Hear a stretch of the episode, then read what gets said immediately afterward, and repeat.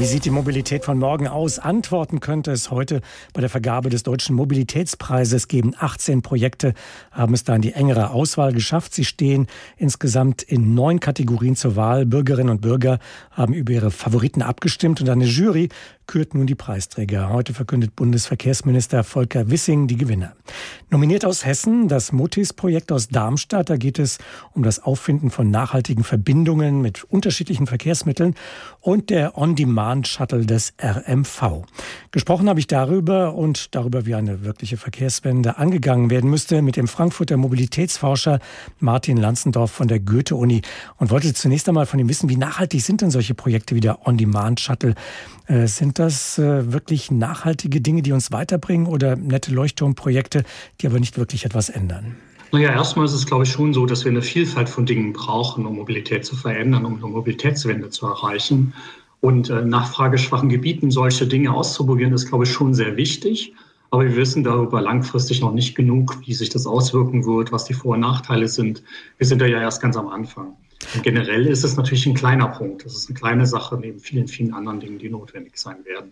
Gäbe es denn einen Hebel, den man betätigen könnte, um in Sachen Mobilität eine große Wende herbeizuführen? Oder sind es tatsächlich die vielen kleinen Maßnahmen? Also sind sicherlich die vielen kleinen Maßnahmen, aber wir haben einen Rahmen, einen ordnungsrechtlichen, einen regulatorischen Rahmen.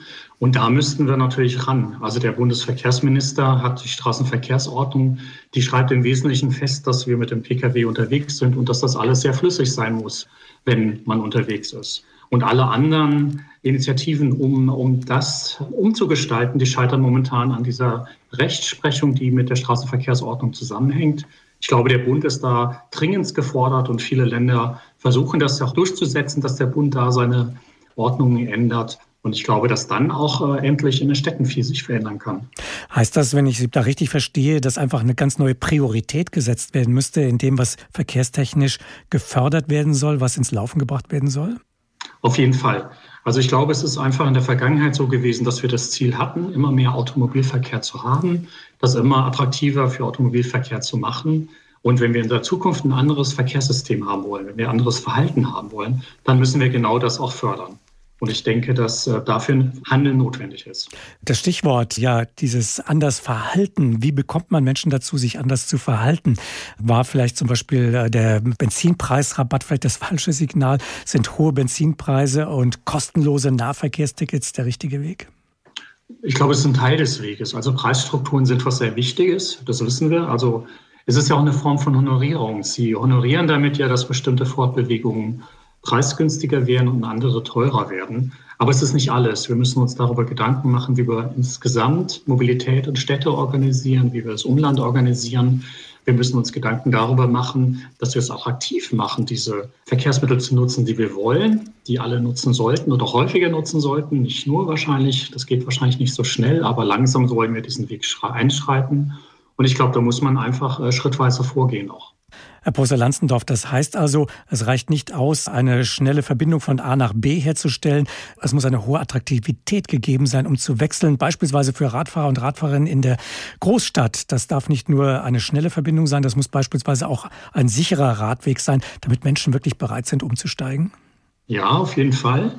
Aber es ist nicht nur eine verkehrstechnische Frage. Ne? Es geht nicht nur darum, den schnellsten Weg den direkten Weg zu machen mit dem Fahrrad oder mit dem Fußweg. Das ist auch wichtig.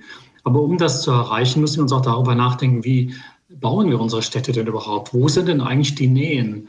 Was können wir schnell erreichen? Also wie sollen wir stadtplanerisch damit umgehen? Da tut sich ja gerade auch wahnsinnig viel durch Corona, durch Lieferdienst und ähnliches.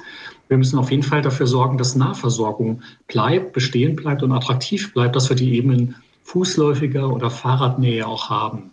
Also ich glaube, es ist nicht nur damit getan, nur darüber nachzudenken, äh, kann das Fahrrad mit dem Pkw mithalten in Geschwindigkeiten, sondern es ist natürlich auch noch wichtig, dass die innerhalb von zwei oder drei Kilometern äh, erreichbar sind, diese Gelegenheiten, wo ich hin will. Als äh, Städter ist man mal sehr geneigt, auf die städtischen Verkehrsprobleme zu schauen. Und viele Verkehrsforscherinnen und Forscher und auch Journalisten tun das ja auch. Aber viele Menschen leben eben auf dem Land. Diese Lösungen, über die wir jetzt gesprochen haben, Gelten die vorrangig für Städte? Müssen wir Land ganz anders denken? Ich glaube nicht, dass sie nur für die Städte gelten. Also es gibt eine Fülle von kleinen Städten im Umland oder überhaupt kleine Städte, äh, wo, wo natürlich auch Fußmobilität und Fahrradmobilität vieles verändern kann. Aber natürlich ähm, es gilt es nicht in gleichermaßen und es wird nicht gleichermaßen Erfolg haben auf dem Land wie in den Städten. Meines Erachtens ist in Städten ein Wandel der Mobilität sehr schnell möglich, wenn wir das nur engagiert angehen. Das Land oder das Umland, ländliche Regionen werden einen anderen Beitrag leisten müssen zur Energiewende, zur Mobilitätswende. Da ist es auch möglich, dass wir viel machen mit Busschnellverbindungen, mit Schienenverbindungen, mit Siedlungsentwicklung rund um solche Haltestellen. Aber ähm, da ist auch noch mal ganz anderer Ansatz möglich, dass man sagt, okay, dort muss man vielleicht mehr ähm, dann in anderen Bereichen der Energiewende tun. Also vielleicht mehr Solaranlagen, mehr Windkraftanlagen, wo diese Regionen quasi schon mit plus minus null rauskommen können. Ja, die Städter, die das nicht können, die keine Solaranlagen und Windanlagen haben, können sich vielleicht ein bisschen mehr mit um ihre Mobilität im Sinne von Verhaltensänderungen kümmern müssen. Haben Sie den Eindruck, äh, dass das Thema wirklich in den Köpfen der Verantwortlichen, der Planer angekommen ist, dass jetzt also wirklich eine Mobilitätswende gewollt ist? Also ich glaube beim Teil auf jeden Fall. Aber wir haben Persistenzen, wir haben automobile Strukturen geschaffen, die auch nicht einfach so wegzufegen sind. Wir haben eine riesen Bauindustrie, wir haben eine Automobilindustrie, wir haben Planungsverfahren, wir geben jedes Jahr Milliarden aus für neue Straßen, äh, für neue Schienenwege. Da komplett anders drüber nachzudenken, fällt, glaube ich, allen sehr, sehr schwer, die das seit Jahrzehnten nicht anders kennen.